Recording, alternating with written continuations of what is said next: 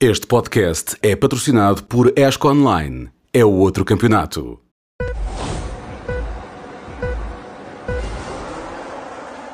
Ora, viva a todos, ainda bem que pode estar connosco ao vivo na plataforma de vídeo do YouTube ou acompanhar remotamente este podcast eh, número 14, grande partida número 14, temporada número 2. Tal como prometido, é uma edição em que vamos responder às vossas perguntas, a quem as deixou previamente no, na hashtag F1 na Sport TV, quem está no chat ao vivo eh, do YouTube, quem enviou por mensagens, enviou um pombo correio a um daqueles aviões que passam por cima da venda do Pinheiro. Vamos, eh, prometo que vou tentar responder a todas as perguntas que nos deixam aqui.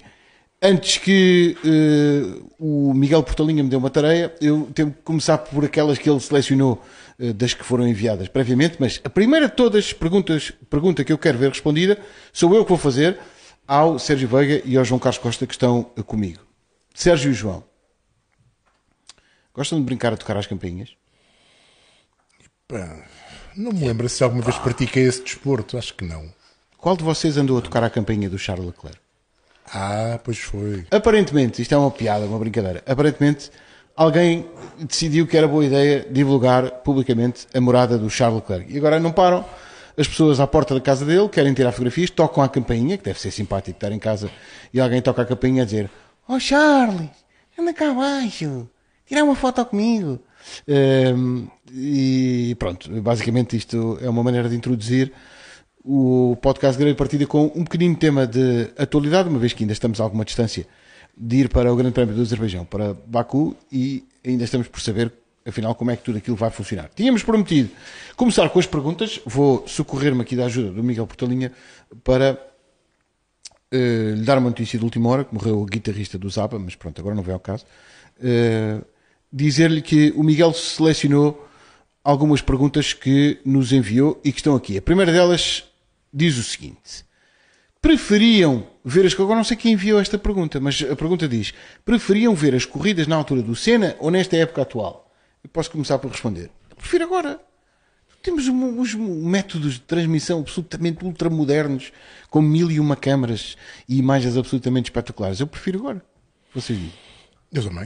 Uh, não gosto muito de olhar para o passado, as corridas do passado já lá estão, foram giras naquela altura foram importantes para todos nós naquela altura, para aqueles que tivemos a sorte, ou se calhar o azar de já ter idade suficiente para as ter visto.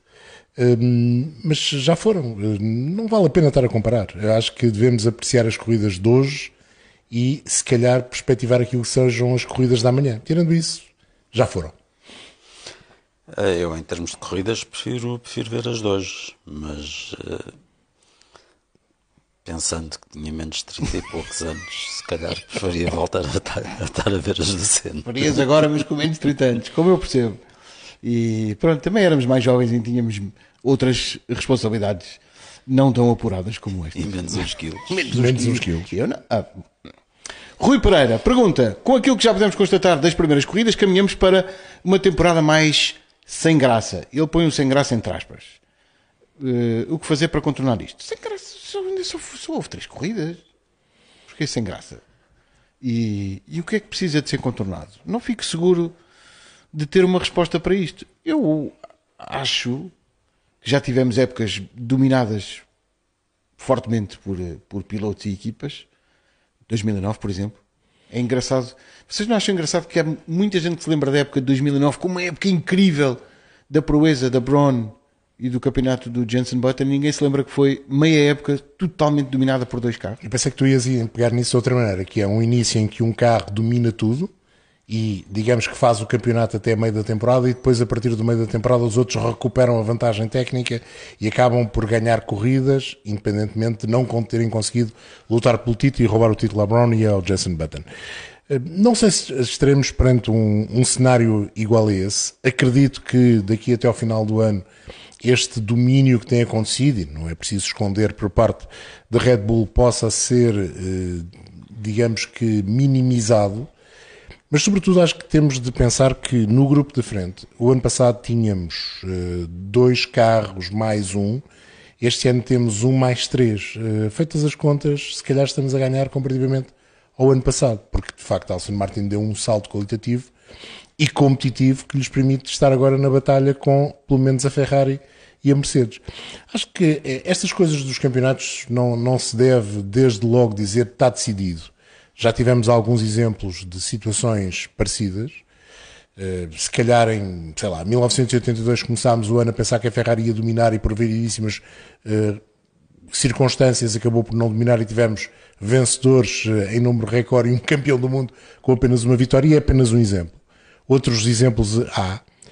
acho que é melhor deixar deixar, deixar ver, deixar o jogo abrir todo. E, sobretudo, acho que devemos tentar apreciar as corridas de, de uma forma uh, corrida a corrida, mais até do que pensar, ah, o campeonato já está decidido. Não, vamos apreciar cada um dos grandes prémios, porque cada um dos grandes prémios até agora, apesar da Red Bull ter ganho, trouxe alguns, muitos motivos de interesse. Portanto, vamos continuar nesta senda, por assim dizer. E remetendo-nos também à pergunta anterior, aos tempos do Senna, se quiser, aos anos 80 e 90, eh, também era, eram épocas fortemente dominadas e na altura, e nós adorávamos as corridas, porque os pilotos eram incríveis, os carros eram uh, muito bons, não eram tão fiáveis como hoje em dia, mas eram ótimos.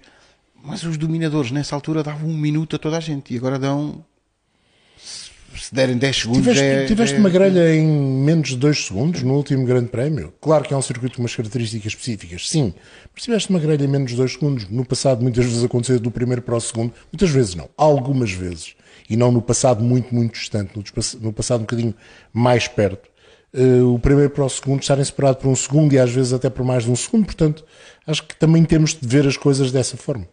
Rui Gomes pergunta, numa altura em que há cada vez mais notícias de mudanças de conceito, base dos carros e falando especificamente dos tetos orçamentais, ele escreve cost caps entre aspas, não será um problema este ano mudança de carro ou mudança dos carros existentes de Mercedes e Ferrari, Sérgio, pelo que percebi, se calhar não vai haver aquilo que nós costumávamos designar pelos carros B de Mercedes e Ferrari. Não, essa, isso acabou, esse conceito de deita fora este e faz um novo, isso acabou.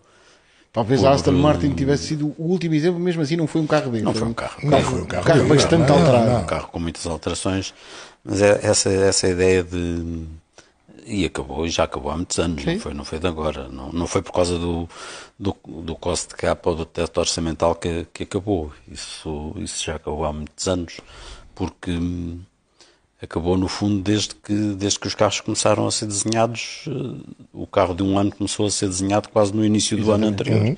Portanto, é todo um conceito que demora um ano a ser desenvolvido e, portanto, não é agora de um mês para o outro que não é nesta paragem da Páscoa que apareceu agora que se vai desenhar um carro novo. E à luz disto que, que, é, que, está na pergunta também, rebentaria com qualquer orçamento ter que fazer um carro agora assim. Sim, já para não falar disso, mas não é, não é agora que de repente a Mercedes uh, desiste do seu conceito e, e constrói um Red Bull de novo, porque não é, não é tirando meia dúzia de fotografias ou meia dúzia que sejam 6 mil dúzias de, de fotografias ao, ao, Red Bull, que, que, depois mete as fotografias num computador e sai numa impressora 3D, sai um Red Bull pintado de preto e pronto a andar. Essas coisas não funcionam assim. Um, e portanto não. Uh, o, o, que a Mercedes eventualmente pode, pode estar a, a pensar fazer, e pelas palavras do Toto Wolff, aparentemente é disso que se trata, é de abandonar este conceito e, e, abraçar um novo conceito, mas para 2024. Exatamente. Para este ano já não. Para já este não. ano vão tentar otimizar o que têm, melhorar o mais que podem e tentar fazer resultados com o que têm entre mãos. Entretanto, havia outra pergunta que nos foi deixada através das redes sociais da Sport TV que o Miguel Portalinha nos deixou aqui. Pergunta: se pudessem rever ao vivo uma corrida, qual seria? Ir ao vivo estar a presenciar uma corrida que já aconteceu? Assim de memória? Pá, é muito difícil, porque sabes que eu, uh, para mim, não há disciplina melhor que a Fórmula 1 uh, nos cinco primeiros lugares das, das, das disciplinas do, do, desporto automóvel. Nos cinco primeiros lugares está a Fórmula 1. É Fórmula 1, Fórmula 1, Fórmula 1, Fórmula 1. Não, não, Só nos cinco. não há, não há nada que eu goste mais que a Fórmula 1. Mas deixa eu ouvir, porque eu, eu acho que ele vai exatamente para onde eu iria. Mas... mas se eu pudesse voltar a ver uma corrida ao vivo, se bem que se bem que estes casos eh, atuais não me excitam particularmente, mas se eu pudesse rever uma corrida ao vivo, eram as 500 milhas de Indianápolis. E afinal íamos mesmo para o meu caminho, mas eu com uma nuance, eu gostaria de ter visto as 500 milhas de Indianápolis, nem que tivesse sido no último ano em que contou para a Fórmula 1. Gostava de ver gostava, os americanos todos a correr, que não corriam era normalmente no campeonato. com chassis velhos. não- Não, não, não tem mal, já mas sabes andavam muito por, depressa. por acaso uma das corridas que eu gostava de ter visto foi o primeiro grande prémio dos Estados Unidos em Sebring. Eu não gosto de Sebring como pista de teste, mas eh, houve ali alguns motivos engraçados naquela corrida que me fazem pensar que era uma das que eu gostava de ter visto. Mas estamos a Aliás, falar de corridas que ainda existem. Sim, Rever corridas que existam. Ou, ou que, não, a, a ideia uma corrida do passado. não, é rever uma corrida do passado. passado. Rever uma corrida do Mas passado. rever são corridas que nós vimos. Pois, essa é a questão, mas era aí exatamente que eu ia. das corridas que eu vi, já vi. Das corridas que eu não vi, Mas isso, isso não estás a responder à pergunta. pois espera, espera, espera. Rever. da- mas deixa-me primeiro ir para o lado. Eu- vamos alargar o está a perguntar, Vamos eh. Vamos, vamos eh, pensar na- nas corridas que eu gostava de ter visto. Gostava de ter visto corridas dos anos 50, nunca vi ao vivo, obviamente. Das corridas. Que batiam imenso e saltavam dos carros. Daqueles depois acabavam com dois minutos de Mas gostava de um. perceber, Era- adorava, era adorava ver o Grande Prémio de Portugal no Monsanto e o Grande Prémio de Olha, de Portugal no Porto, gostava de ter visto. Das corridas que eu vi de água a passar, né? da Fórmula 1 e gostava de rever, eh, dá-me dois minutos. Talvez, calhar não Dois minutos. talvez, talvez, Não, talvez, 1. talvez, da Fórmula 1. De, de- de- no, no seu todo, sem dúvida, as 24 horas de Le Mans de 2011. Hum, sem dúvida nenhuma. É para mim a corrida das corridas. Se me perguntarem uma corrida que me marcou, essa. Da Fórmula 1, gostava de voltar a Monza em 82. Olha. 82 não foi o ano que teve aquela corrida em que ninguém queria ganhar, não foi 82. Foi mais ou menos. mais ou menos. É a corrida dos três Ferraris no, no pódio, sendo que um deles era um Renault. Podem, podem tirar o, o João Carlos do meio dos Não refias, mas ninguém tirou o Não, refia não, que é do João Carlos. não, isso não. Isso não. Avancemos. Pergunta do Ricardo Araújo. Mais uma pergunta, Ricardo Araújo, assim é a batota. Como estamos em relação, mas está tudo relacionado com o mesmo tema, como estamos em relação à entrada de novas equipas, projetos concretos, quais são, quem é que está mais próximo de conseguir entrar e em que ano? Se será 2026? Quem está mais próximo? André, Sim, acredito. estimamos nós. Sim, eh, vamos ficar a saber um bocadinho mais a partir do dia 15 deste mês, onde a Federação Internacional do Automóvel, teoricamente, tem de anunciar quais foram as equipas que de facto apresentaram candidaturas. Fala-se em quatro. A Andretti mostrou o jogo já há algum tempo. O Craig Pollock, com a sua equipa Equal, eh, também mostrou o jogo numa entrevista a um canal norte-americano eh, e de grande divulgação a nível mundial. Portanto, acredito que não seja uma coisa só no papel. Os outros dois projetos, um dizem que existe porque há pessoas a trabalhar, que é o, o da iTech, hum, não sabemos muito mais do que isso. E depois há o Pantera, que vem da Ásia, mais concretamente da China, ou se quiserem mais concretamente de Hong Kong, que se fala já eh, há muito tempo, que se falou noutras circunstâncias, noutros tempos, mas que nunca passou disso mesmo, de um projeto no papel, de uma ideia, de uma vontade. Acho que a Andretti nesta altura é aquele que tem mais roda para andar. O do Craig Pollock terá roda para andar, sobretudo porque, ao que parece, tem muito capital financeiro. Não sabemos ainda se terá muito capital humano, mas capital financeiro, ao que parece, não falta. Outra pergunta, Luís, ah, desculpem, não é Luís, é Lino Pinto. Lança o rumor, ou, ou frisa o rumor, não foi ele que lançou o rumor, de que o Franz Tost estará a empurrar o Yuki Tsunoda para a Red Bull, de acordo com as últimas declarações. E ele pergunta: o Yuki está mesmo preparado ou é só uma daquelas palmadinhas nas costas, ah, do género vai lá que ah, aqui já não, já não tens mais lugar, ou terá algo com mais sentido? Eu começo por dizer: ninguém está preparado para ir para a Red Bull ser colega de equipa do Max Verstappen melhor do que o Sérgio Pérez. E o segundo melhor é o Daniel Ricciardo, porque já passou por isso e sabe bem o que representa. Dito isto, especificamente sobre o Tsunoda, não, não está preparado. Eu, sobretudo, acho que não é não só estar preparado, o que é que a Red Bull tem a ganhar em levar o Yuki Tsunoda, porque é subserviente, ou seja, seria mesmo um segundo piloto, aquilo que o Sérgio Pérez de vez em quando tenta não ser, mas acaba sempre por, de alguma forma, ser. Só se for isso. É uma maneira de compensar a onda por aquilo que aconteceu nos últimos tempos, uh, por parte uh, das ligações futuras com a Ford. Também não me parece que seja dessa maneira que seria compensado. Sabes que mais do que a possibilidade do Yuki Tsunoda ir para a Red Bull, acho que o Yuki Tsunoda tem de se preocupar, primeiro, se a equipa que hoje é AlphaTauri irá continuar nestes, uh, da forma que existe. Uh, segundo, se ele terá lugar, mesmo que a equipa continue com AlphaTauri ou com outro nome, mas ligado ao universo Red Bull, se continua a ser um asset para a estrutura da Red Bull pelo facto de ser japonês. Essa é a minha dúvida nesta altura. Mas se calhar sim, se calhar sim. Uh, agora, os resultados, uh, não sendo maus, também não são brilhantes. Uh, o primeiro ano foi inspirador em algumas coisas, com alguns erros. O segundo ano não foi muito diferente. O terceiro ano é a mesma coisa.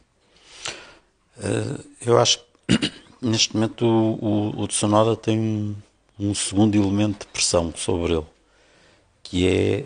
Um, o atual líder do campeonato de Fórmula 2, que é um japonês e que é da Red Bull Academy, o Ivasa. E que diz menos palavrões no rádio. Diz um bocadinho, é um bocadinho mais calmo. E há o Nogiri uh, também, da Super Fórmula, que é piloto Red Bull também. É? Sim. E, e, que tem feito uma boa época, está na frente, ganhou a última corrida.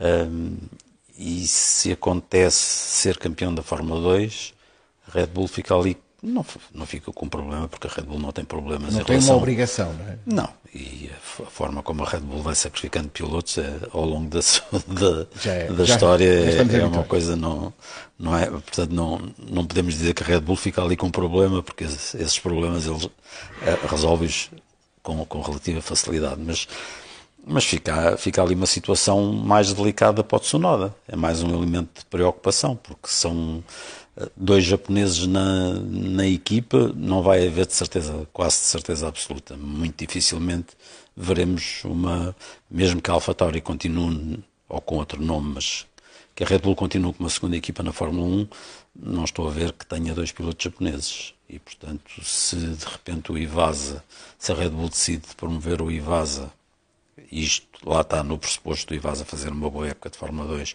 e ser campeão, por exemplo, e se a Red Bull decide promover lá a Fórmula 1, não estou a ver uma equipa com dois pilotos japoneses. Pergunta do RC, só está escrito RC, não, não, não sei a que podemos atribuir as iniciais. RC, mas a pergunta, a primeira, qual foi a primeira corrida que viram ou a primeira corrida que realmente vos impressionou? Eu, eu lembro que o momento que eu tenho de memória e tenho a certeza que foi o momento que me fez querer ver corridas de desporto motorizado para o resto da minha vida, foi a Taça das Nações de Fórmula 1 pelo Autódromo de Estoril. Foi um espetáculo bestial novo. para quem viu ao vivo. É novo. É novo, este moço é novo. Um... Eu não disse foi a primeira, foi a que ah, mais me impressionou. Pronto. A primeira nem me lembro. A primeira lembro. Uh, Rally de Portugal, uh, então Rally não, TAP, talvez.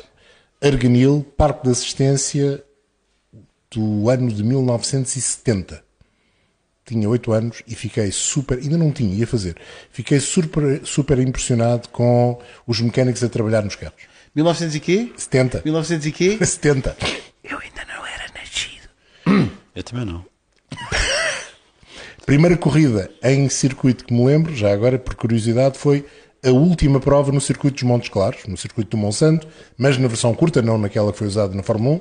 Foi exatamente a última corrida que lá foi realizada que teve a primeira prova daquilo que depois se tornou muito famoso, o troféu Datsun, ganho por um senhor chamado Santinho Mendes.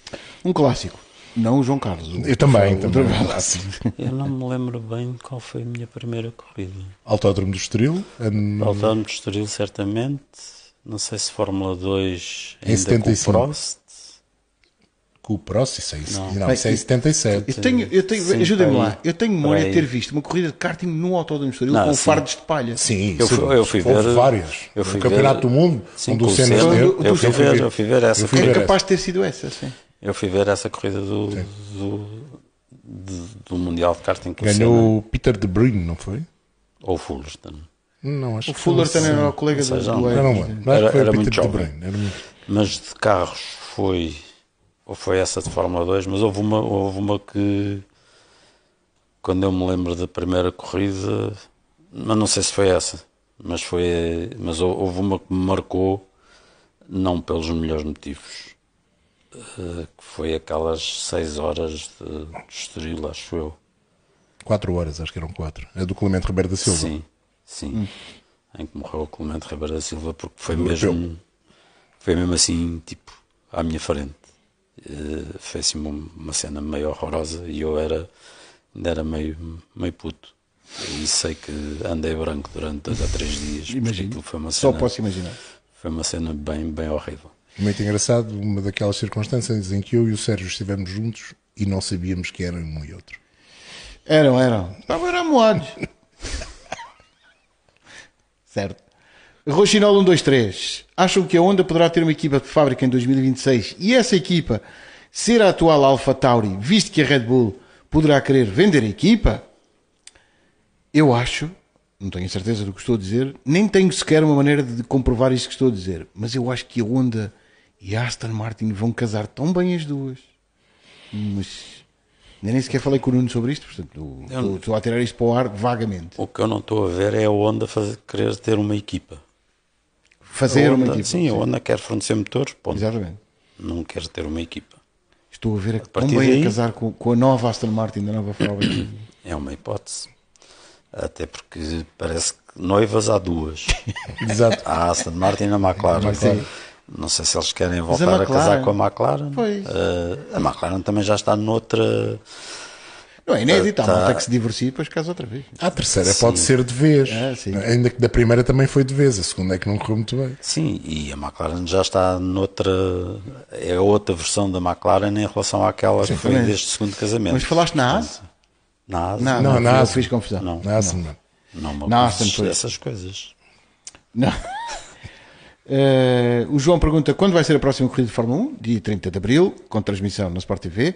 Na véspera há uma corrida de sprint. Qualificações, ainda não sabemos, porque ainda não foi retificado o plano. Eh, aparentemente Sabemos que vai haver duas. Sabemos que vai haver duas. Sim. Não sabemos se a de sexta é para domingo ou se a de sexta é para sábado e a de sábado é que é para domingo. Nem, nem como é que funciona. Nem em os pneus, nem- Nada, zero. Não interessa, na Interessa véspera. É para o programa de antevisão na quinta. O J. Galvão 76 pergunta se é possível haver uma reversão do título de 2008 para o Felipe Massa ou a FIA nunca vai voltar atrás. Várias coisas. Primeiro, o Felipe Massa está mesmo interessado nisso. Segundo, vai meter tribunais civis ou não? É que se, é que se meter tribunais civis vai dar uma, uma confusão bastante maior do que aquela que eu estou a imaginar. Por acaso, eh, agora que estás a falar nisso, eu acho que é a única hipótese de haver uma decisão, a não ser que haja uma decisão sem outra, outra, ida para tribunal, não, não me parece que seja possível o Tribunal de Apelação da FIA julgar o caso. Portanto, teria de ser um Tribunal Civil. E o Tribunal Civil, o que é que pode decidir? Eh, já estou como tu, eu duvido que aconteça Tenho sequer muita- Tribunal não, Civil. Mas não- Acho não que é só- mais folclore do que outra coisa qualquer. sabes- Já passaram melhor que eu. 14 anos, Eu não, sei, já sei, passou, eu não sei. prescreveu. Eh, mais, mais essa, mesmo, mesmo as datas e o enquadramento todo, etc. E aquilo que, que eu acho que vocês dominam isto bastante mais do que eu, aquilo que a Federação Internacional historicamente não gosta da intromissão de tribunais Sim. civis nestas decisões. Nenhuma federação. Nenhuma Nenhuma federação. gosta. Não, é, não tem a ver com a FIA, tem a ver com as federações esportivas. Há, há outra coisa que acho que seria muito mais importante debater, não nos tribunais, eh, que é porque é que aquilo acontece, porque é que não é, sabendo-se agora que o responsável máximo do campeonato sabia e soube antecipadamente, até antes da queixa, digamos, aqui a queixa comado, do pôr a boca no trombone da família Piquet, porque é que não se tomou qualquer tipo de atitude. Aí sim, podemos discutir isso e poderá ser interessante para evitar situações idênticas. À partida não houve mais nenhuma, à partida, mas aquela também nós eh, não acreditámos que fosse possível ter acontecido. Mais do que reverterem a decisão do título mundial é percebermos porque é que estas coisas acontecem e por que razão é que pessoas que estiveram envolvidas naquele incidente, hoje em dia, depois de terem sido banidos, voltaram à Fórmula 1. Flávio Bratório, para dizer só um nome. Flávio Bratório, que está mortinho para reaparecer. O Dominico Teixeira pergunta, e perdi a pergunta do Dominico Teixeira, meu Deus, que isto andou para trás. Eh, se as decisões do safety car e do safety car virtual durante uma corrida são tomadas pelo diretor de corrida ou pelo clerk of the race. eu acho que a tradução do Clerk of the Race, neste caso é o Clerk of the Course, é o chefe dos comissários. Eh, Há- é o há- diretor de pista. Há, há o duas funções. Há o diretor de corrida e o diretor de prova, que são funções completamente diferentes. Sim, só para lhe dizer que o Colégio de Comissários Desportivos é uma coisa, o diretor de corrida é outra. São órgãos com funções distintas. E, e agora ainda se acrescenta o Race Control, que é o Mais tal, essa, é o vídeo árbitro. o tal vídeo árbitro que está na Suíça. Hum, Quem toma a decisão é o diretor de corrida. De um, vídeo, de um sim, safety car, eh, diretor sim, eh, sempre. O diretor de corrida toma todas as decisões imediatas na, na prova. Eh, depois, aquelas que levam a julgamento, digamos, são sanções. a possíveis infrações são passadas ao Colégio dos Comissários e o Colégio dos Comissários decide se há razão para as mesmas serem analisadas eh, mais tarde, se analisadas de imediato e são sujeitas a uma penalização. Portanto, funciona assim. No meio disto tudo, há o Race Control, agora, que no fundo serve de auxiliar à direção de corrida, mas também ao Colégio dos Comissários. Digamos que é um, um suporte técnico para os- as duas partes. André Moura, fortes rumores de que pode, a Fórmula 1 pode voltar ao Vietnã na próxima época e 2024 ter 24 corridas. Não é só um forte rumor, a ideia existe. Inclusivamente o Vietnã chegou a ter. Estava pronta a pista. Estava, estava feita. Pedro, mais do que isso, há um contrato que não Mais esse, foi, sim, não nunca foi acionado, Nunca sim. foi ac- acionado, por razões várias, mas que nunca foi. Digamos, várias. digamos que o senhor. Houve uma principal, houve uma graça e foi o senhor que foi preso, mas pronto. Pronto. Sim, mas também isso juntou-se à questão da Covid, porque impediu, no fundo, de arranjar uma solução que fosse alternativa viável para aquele ano de 2020. Digamos que uma coisa juntou-se à outra, mas a razão principal foi o promotor do campeonato, que teve alguns problemas com a justiça. Tivemos o também- promotor do campeonato, é o promotor da corrida. Prova, desculpa. prova. Eh, entretanto, também houve notícias de que a KLM continua fortíssimo e agora que o governo realmente decidiu meter-se no assunto. Não é? É, o, o governo, o governo de KLM, o governo de KLM, neste caso o governo da província de Gauteng, que é onde está a pista de KLM ao lado de Joanesburgo, e o próprio governo central, pela primeira vez, ao que parece, resolveram eh, entrar no jogo. E, pelos vistos, há, há dinheiro, eh, pelos vistos, há vontade, pelos vistos, há vontade de solucionar os dois maiores problemas, a tal central elétrica que temos falado, para que não haja quebras de energia no circuito durante o Grande Prémio. Primeiro. Segundo, algumas obras que não são muitas, ao que parece é um milhão de dólares americanos de investimento para as obras que falta para o circuito ser homologado em grau 1, tem a ver com redes de proteção do público, tem a ver com uma zona de escapatórias, tem a ver com uma zo- zona de escoamento. Há três ou quatro fatores que levam a que isso, que nesta altura, seja impossível que o circuito, tal como ele está, ser homologado em grau 1. Mas, mas, mas e aquele fator principal, que é aquele que faz assim Pois esfregar é os isso, dedos, é isso. Pelos vistos, começa. Já a- apareceu? Pelos vistos. Pelos vistos. Em, em, em vontade já apareceu, de facto, eh, não sei se já caiu no banco, mas em vontade acho que já apareceu. Bruno Paiva, não será a paz entre Ocon e Gasly uma paz podre? Pode acontecer. Uma coisa é certa, eles, amigos do coração, não vão ser para, sempre. E dificilmente alguns pilotos, por mais ou menos colegas de equipa que sejam, vão ser grandes amigos do coração.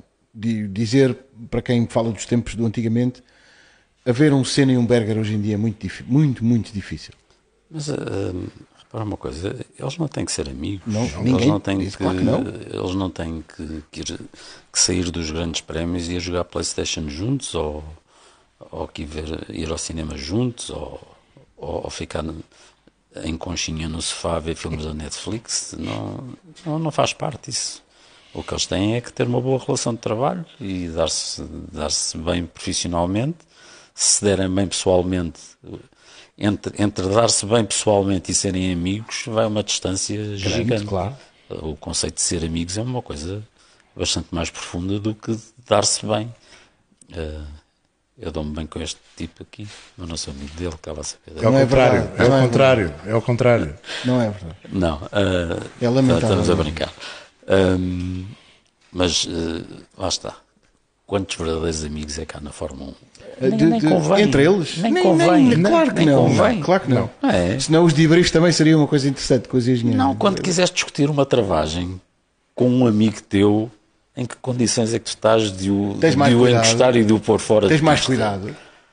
Então tens mais cuidado, não estás a ser Não piloto. estás a ser piloto, estás Não, a mais. Estás a estragar tudo. A amizade aqui só, só atrapalha.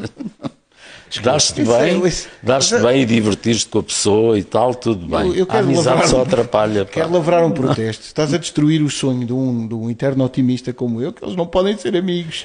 Sério, o, eh, o Podem, chavão, atrapalha. o chavão do, do primeiro adversário ser o colega de equipa é o, é, é o mais apropriado. Mas, mas ser adversário não quer Não dizer quer que seja inimigo. Sim, seja é inimigo, inimigo, que não se deem bem. Mas era isso que eu ia dizer. O que eles não podem ser é inimigos e, sobretudo, não podem devem. andar às guerras publicamente a dizer eu sou melhor do que tu, eh, tu tens culpa disto, eu não tenho culpa Ou daquilo. ele fez-me isto. e- Ou ele fez-me isto e tu fizeste aquilo. Olha, vê, Não. vê, vê a relação que o, que o Sainz e o Norris criaram na McLaren. Sim. Exatamente. E, no entanto, obviamente que um queria aviar o outro.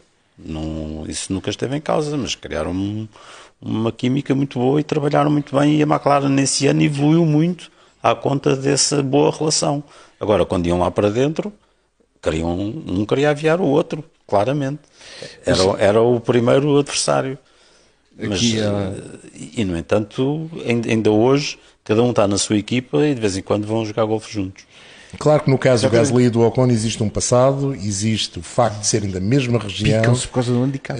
Sim, sim. Pá, Existem uma quantidade de fatores que podem ser mais explosivos. Agora, eles são suficientemente crescidinhos, já estão nas corridas e na Fórmula 1 há muito tempo para conseguirem esquecer esse lado e dedicarem-se ao trabalho da equipa, até porque o trabalho da equipa é o mais importante. Estás a falar do Não, e Ocon princi- e do... E do Gasly. E do E Gasly. principalmente tem que perceber uma coisa: é que so- eles sozinhos não vão a lado nenhum. Exatamente. Se não trabalharem em conjunto, a equipa não, não evolui. Se criarem Portanto, anticorpos é- dentro da própria equipa é o pior que lhes Sim, pode sim. acontecer.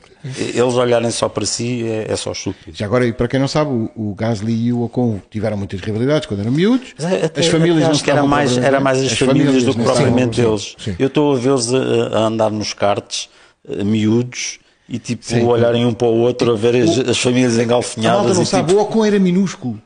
Era, bem, o, o Gasly E o Gasly também. também. Mas os dois, os miúdos, tipo, olhar para as famílias engalfinhadas uma com a outra e perguntar, tipo, o que é que se passa aqui? O, isto também nos remete para, para a história que já foi mais do que debatida e falada do, do Hamilton e do, e do Rosberg, que eram amigos, dada altura a família do Ro, o que é que é Rosberg andava com os dois para a frente e para trás, porque o Lewis Hamilton também não tinha muitos meios nem, nem muito onde ficar e partilhavam muitas vezes até hotel, etc. e viagens. Eram super amigos, passavam o tempo livre juntos, porque também não tinham mais o que fazer nos intervalos entre as corridas e chegaram à Fórmula 1 ainda eram eh, o primeiro pódio do Primeiro acho que era a Fórmula 1 é o Rosberg, o primeiro pódio do Hamilton é, é uma festa entre os dois. O primeiro pódio em que estiveram os dois. Os dois. Sim. uma festa brutal e depois a, a relação entre ambos degradou-se.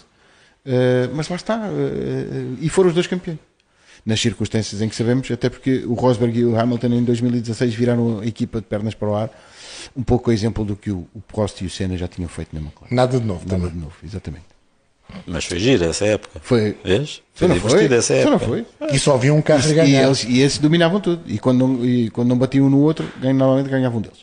O, Chegou-nos outra pergunta através das redes sociais, não está identificada por isso não consigo dizer qual foi a autor da pergunta, mas basicamente a pergunta de, eh, deixa- deixada é a seguinte: Eh, Qual é a apreciação que fazemos para já, para as três provas, aos rookies desta época? Estamos a incluir o De Vries, que só tinha uma corrida do ano passado e portanto ainda é um estreante, a título definitivo. Olha, hum, ao fim de três corridas, sim, o Piastri. Piastri, mesmo assim, consegue ser o, o melhor. E não é exclusivamente porque já pontuou agora. Não, não, não, não. Não tem Eu, se me arriscasse a fazer uma classificação, punha Piastri e Sargent de Vries. É verdade que o AlphaTauri não, não, tem, não tem nenhum ponto forte como, como o Williams, por exemplo, tem, que o Albon tem demonstrado, que chega ali nas, nas partes mais rápidas e, e tem ali um bocadinho onde o Sargent também pode ganhar e pode brilhar um bocadinho.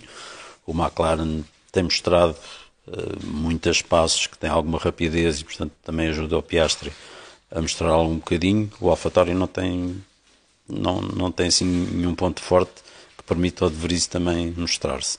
Mas eh, eu punho o Piastri à frente do Sargent e do De Vries. Concordo. Uh, Piastri era aquele que tinha mais pressão, por tudo aquilo que sabemos, não só pelos campeonatos que ganhou, como pela forma como foi parar a equipa da McLaren no ano passado. Tinha um ano uh, sabático, sem corridas, uh, com alguns testes, mas nem, nem isso muitos. e tem conseguido mostrar a rapidez que toda a gente reconhecia, mas que faltava comprovar ao volante de um carro de Fórmula 1 quando os pilotos fizeram muito bem nas fórmulas de promoção e depois chegaram à Fórmula 1 e não conseguiram demonstrar essa capacidade que tinham mostrado antes. Portanto, sem dúvida em primeiro. O Logan Sargent, nós não tínhamos grandes expectativas, acho que ele nem próprio tinha grandes expectativas.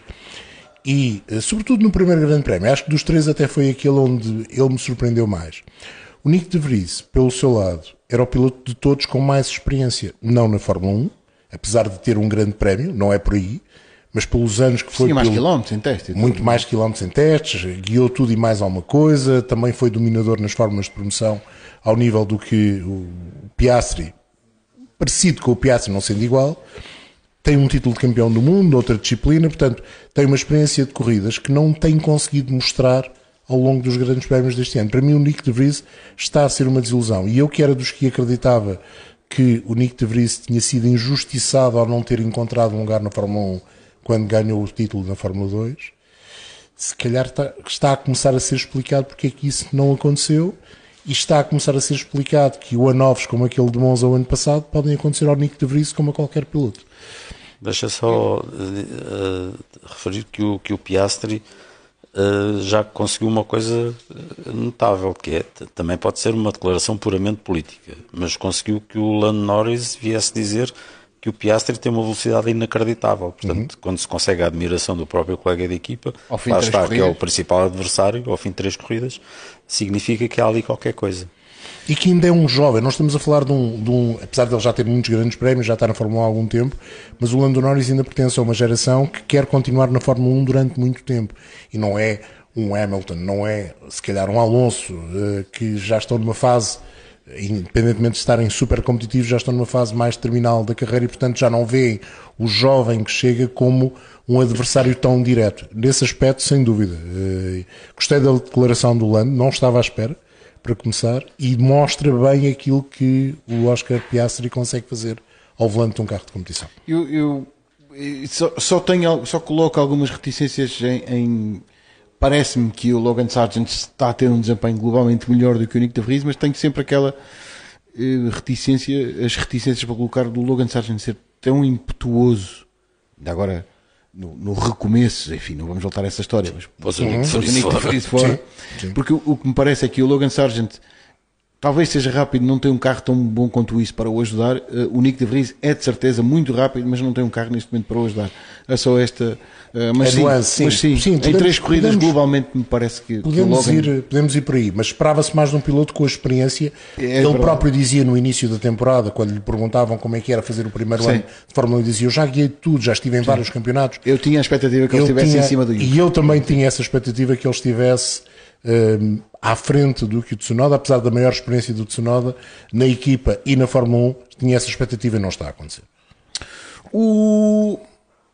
Espera aí, que eu perdi-me outra vez. O Manuel Salvador pergunta como está o horário para Baku. Cedo. Boa pergunta. A corrida é ao meio-dia. É... O grande prémio é ao meio-dia. É, o, é o que sabemos. E Pronto. não está mal. É, tudo o resto ainda está no cenário da incógnita porque não sabemos como é que vai ser reformulado o fim de Acho semana. Que, uh, o primeiro treino da Fórmula. Tens Fórmula 3? Uh, não, acho que só a Fórmula 2. Ah, então o primeiro treino acho que é às 7 e meia da manhã. Sorte de alguns. Que bom. Mas não sei, por acaso agora estou. Pelo menos não há trânsito. Temos que ver isto pelo lado Em bom. Baku. E aqui. Ah. Tiago Ramos, o que acham de um possível rumor do Leclerc ir para a Mercedes? Tiago, acho que é mesmo só um rumor. Para já o Leclerc, nesta altura, está a desligar a campainha do prédio porque não param de ir lá à casa pedir autógrafos e tocar a campainha e pedirem. Oh, Põe palitos oh, Char... campainha. Oh, Charles, faz-me um ovo, está lá. É o pão por Deus. É o pão por, é Deus. por Deus do Mónaco, que dura a semana toda na casa do Charles Leclerc. Uh, agora, mais sério, uh, deve ser só o rumor, sinceramente. O que, que, parte da equipa é que a Mercedes ia desfazer neste momento para contratar o Charles Leclerc? E, sobretudo, porque é que a Mercedes iria agora pagar uma fortuna ao Charles Leclerc? Desconfiando que um dos dois pilotos que tem agora não será capaz de fazer o melhor, o mesmo ou melhor que o Charles Leclerc. Na ótica da Mercedes, atenção. Sim, eh, eu até ponho a questão noutro, noutro aspecto. É assim, a Mercedes está disposta a pagar, ou disposta a pagar pelo Charles Leclerc aquilo que a Ferrari paga ao Charles Leclerc, num, nos dias de hoje, onde se fala cada vez mais que os ordenados dos pilotos, mesmo os de topo, irão sofrer uh, algum, alguma quebra, pois não sei. Não, não, não, não vejo. Poderá sair da Ferrari? Pode. A Mercedes seria um lugar desejável? Sim. Uh, mas, exemplo, e não há qualquer tipo de especulação aqui, viria muito mais o Charles Leclerc a sair de uma Ferrari para ir para um projeto novo como a Audi do que propriamente para ir para a Mercedes. Uh, sem, sem grandes uh, questões em relação a isso. Mas parece-te que ele já teve menos motivos para querer sair da Ferrari? Quando ganhava corridas, tinha menos, menos interesse em da Ferrari, claro. Uh, ele neste momento. Agora sou eu. Deixa-me cá consultar uma cábulazinha. Uh, ele neste momento tem menos 65 pontos do que tinha o ano passado. O ano passado estava com 71, neste momento está com 6. E liderava o campeonato Não é espetacular, digamos assim. Hum, portanto, não estará muito animado. Agora, hum, é, é, é, a vida. Quem está na Ferrari está habituado a estes altos e baixos. Uns anos são espetaculares e estão quase a lutar pelo, pelo título mundial e depois noutros anos a coisa de repente começa a andar para trás. Não queria usar o termo inexplicavelmente, porque acho que isso não existe, há muitas explicações para isso. Haverá sempre, sim. Ah, haverá sempre. Eles sabem. Uh, mas mas uh, é aguentar e esperar que venham melhores dias. E, e sobretudo o Charles Leclerc teve pelo menos tocam-lhe a campainha e aborrecem-no, mas pelo menos quem lhe roubou o relógio já teve o devido castigo e foi preso. Portanto, vale a pena confiar nas autoridades. Mais perguntas, estamos quase a fechar. O José Luís pergunta que Mercedes acham que vamos ter em Baku e dentro da Mercedes se acham que poderá surgir o Russell face ao Lewis Hamilton. Tem acontecido, não é? Sim, enquanto o motor não arde. Sim, Quando não, enquanto não estrelam os ovos do Charles Leclerc. Hum, não, é, em Melbourne também é, tudo lhe aconteceu. Pararam no. aproveitar o safety car para lhe dar uma paragem assim melhor, mas Sim. depois houve uma bandeira vermelha que, que o atirou lá para trás e depois o motor uh, teve aquele pequeno gremlin. gremlin. Há muita gente que não viu os gremlins, sabes? É. Nós é que somos velhotes. Havia um carro que era um gremlin tido como um dos carros mais feios da história. Meu Deus. O AMC Gremlin. Era não fales nisso que eu lembro-me do Car Design of the Year. E até foi carro de competição e tudo, exato. Não, sem mais comentários. Sim. Mas deixa-me só acrescentar. Eu acho que nesta altura a Mercedes tem, sobretudo, algo que é dois pilotos com vontade e com capacidade e com conhecimento, com saber para serem rápidos.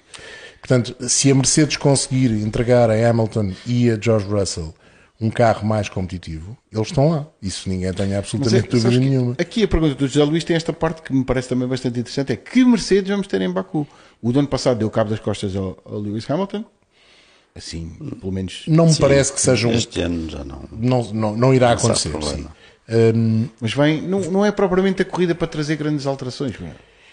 Mas não é, vão, mas, mas eles vão, levar, vão não, levar uma suspensão não nova. Não é até com as características que a corrida pode ter por ser um fim de semana sprint. Mas já vi mas vão reformular uma suspensão para um circuito citadino, cheio de lombas, eh, particularidades, zonas estreitas. Sim, eh, sim. Pois, é. E se calhar só com um treino livre. Mais é. Se calhar só com só, treino só livre. com 100, se calhar não. Sim, sim, sim, sim ah, não, isso está, está garantido, é verdade. Sim, já, eliminaram o de sábado. Já, sim, sim, sim. Portanto, passará a haver uma, uma segunda qualificação, resta saber. Com 120 km de treino. E já não é mau. E esse não partiu. Eh, não sei se não há aqui um elemento de risco, ou então há, há se calhar certezas da Mercedes que aquilo que tem, eh, digamos, como segunda parte deste projeto W14 é suficientemente bom para justificar uma estreia numa pista como Baku. Eh, o que é que a Mercedes sofre? A Mercedes tem um bocadinho de falta de velocidade máxima, já teve mais, já não é talvez o maior problema nesta altura. Baku, sem dúvida nenhuma, que precisa de um carro com pouco apoio por causa das retas, mas por outro lado também precisa de um carro que seja capaz de fazer aquelas curvas de 90 graus relativamente bem a pôr os cavalos à saída para aquilo se despachar um bocadinho. Portanto, não sei. Não sei. Também, também se pode ver isso por outra perspectiva, que é a Mercedes tem andado ao nível da Aston Martin e da Ferrari, umas vezes à frente, umas vezes atrás, mas basicamente anda ali ao nível da, da Aston Martin e da Ferrari. Hum, mas o objetivo da Mercedes não, não é esse, não é? Não, o, claro. o objetivo da Mercedes é andar perto da Red Bull. De maneira que há alturas em que tem que se arriscar, senão não se anda para a frente. E pronto, e, e é o que vão fazer, é arriscar. Vamos eh, fechar este consultório sentimental, mal comparado, de perguntas e respostas, agradecendo ao Pedro Mendes que teve a amabilidade de reproduzir a pergunta que nos tinha deixado através das redes sociais e eu não consegui identificá-lo, agora está identificado. Pedro Mendes pergunta se em ritmo de corrida a Ferrari é a quarta equipa e está um nível abaixo da Aston Martin e da Mercedes. Pelo menos em Melbourne. Pelo menos em Melbourne foi. Parece-me que vai continuar a ser. Não, no Bahrein não, No Bahrein não foi, foi. mas parece-me que agora vai continuar a ser. apesar, apesar de ser, ter um carro que desgasta muito pneu, muito pneu, no Bahrein que era a pior pista de todas para isso, não foi. Luís Baku ao meio-dia. Eu meio continuo. Melbourne, eu continuo a ter uma dúvida relativamente ao, ao Ferrari.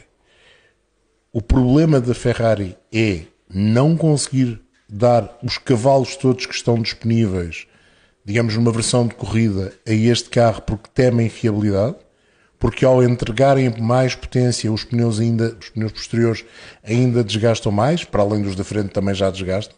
Essa é a minha dúvida nesta altura. Se há um problema base ou se há um problema de encontrarem a afinação ideal para o carro. Eh, Um problema de potência do motor Ferrari?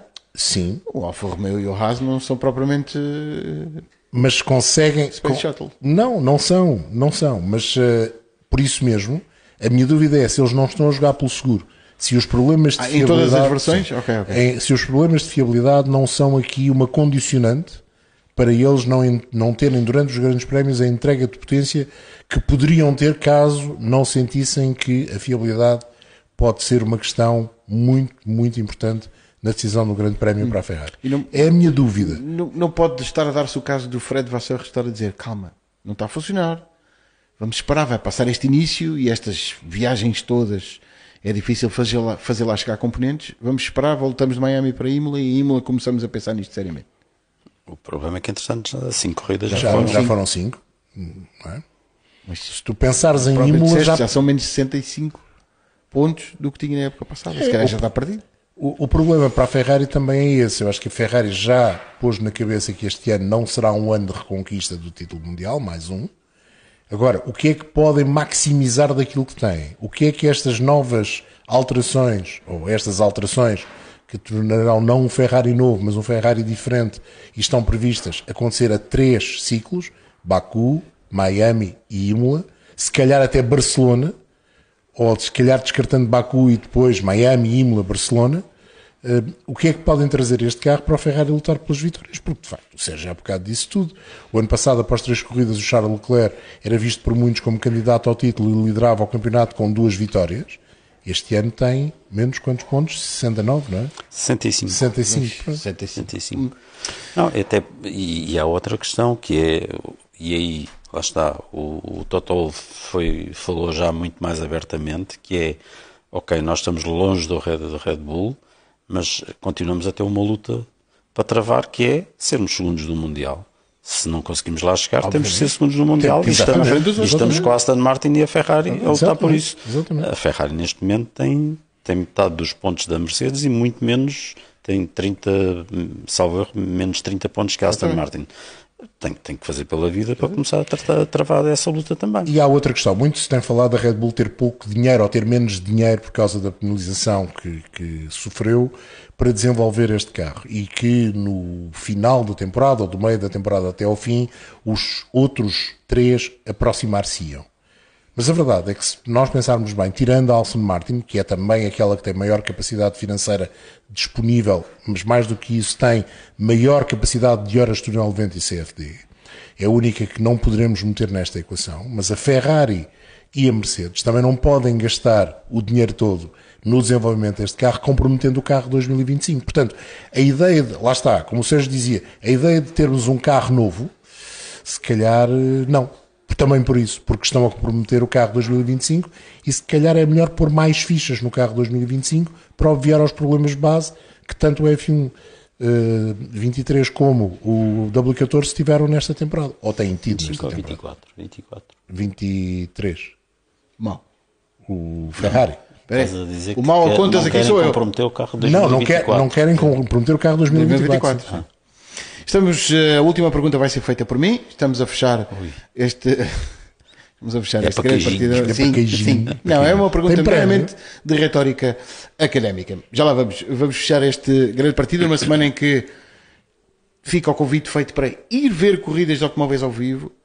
Ainda por cima, acho que vai estar um fim de semana incrível de meteorologia no Autódromo Internacional do Algarve, a corrida do WEC em Portimão. Vai valer a pena por todos os motivos, mas não seja porque é uma corrida de automóveis e são automóveis espetaculares. Eh, vai, a IndyCar vai ter a terceira prova numa pista espetacular também, que é a pista de Long Beach. Na televisão fica lindíssima. Onde corre o Felipe também no Campeonato IMSS. Exatamente. Aqueles que eu não gosto. Mas as corridas depois normalmente dão. Na pista de Long Beach. Epá, o, o Simão Pagenu fica plantado em cima do chafariz. giro. Giro. Tem a sua piada. Muito pelo menos engraçado. inédito. Vão aproveitando, vai acabar. Para os jogos- quando se os Jogos os Jogos Olímpicos, ainda Olímpicos. deixa de haver aquela pista. E é também o regresso do MotoGP, aparentemente com o regresso do Miguel Oliveira. A última vez que aqui estivemos a falar disto, aparentemente o Miguel tinha tudo reunido para ir à Argentina, depois não foi, agora já embarcou para ir para os Estados Unidos e lá vai ter eventualmente a, a luz verde para correr no Circuito das Américas. A propósito, A última coisa que eu ouvi há pouco foi que a Aprilia dizia que ele estava com boas sensações Exato. e que já tinha ido. Portanto, faltava passar uma inspeção médica Lá, da- já lá. Sim. Portanto, eh, para acompanhar a corrida será às 8 da noite de domingo, com transmissão nos canais premium da Sport TV. A propósito do MotoGP, fica a minha última pergunta. Com certeza já viram que o MotoGP tem agora este formato novo. E a minha última pergunta é: estão preparados para ter corridas de sprint em todos os grandes prémios? Preparados, preparados, eu não estou, mas que acho que isso acabará por acontecer, pelo menos em metade dos grandes prémios rapidamente e se calhar no Mas eu, eu futuro. perguntei em todos. Em todos não estou. Em todos não estou. E acho que vai acontecer. Não estou porque aquilo que estão a promover agora, e eu entendo que o façam, do treino ser eh, cada um para a sua corrida, levanta sempre a minha questão nos fins de semana que têm duas ou três provas, que é quem ganha o grande prémio, quem é o vencedor, quem é Sério que da pode... corrida de domingo. Está bem, mas Está mais definido. eu sei, por mas há, há um outro vencedor que vai Isso- passar. isso- eu acho que isso são problemas burocráticos. Não é assim tão burocrático quanto isso, Sérgio. É um problema. Vamos uma aos problemas é o sérios. vencedor da corrida Vamos aos problemas sérios se faz, se faz sentido ter corridas de sprint no Mónaco, em Singapura, em Miami. Faz sentido ter eh, corridas de sprint em circuitos desses? Eu, eu, só- eu só, eu só estou a que é Estás a perguntar. fazer de advogado de Acho que é só Não, não, tom. só estou a perguntar. Não, eu, eu- mas é também por Acho isso. que é só e depois porque, eh, se calhar porque já sou velho, eh, para mim um grande prémio é um grande prémio, não são duas corridas. E sobretudo, eu gosto desta ideia base de a corrida de sprint promover a grelha de partida para o grande prémio simplesmente porque deixa de parte a ideia que houve um vencedor de uma prova no sábado. Houve apenas um indivíduo que ganhou a possibilidade de sair da pole position no Grande Prémio de domingo. Por outro lado, percebo que a corrida desta forma se calhar vai ser mais entusiasmante. Mas são dois vencedores no mesmo fim de semana. E isso a mim não gosto.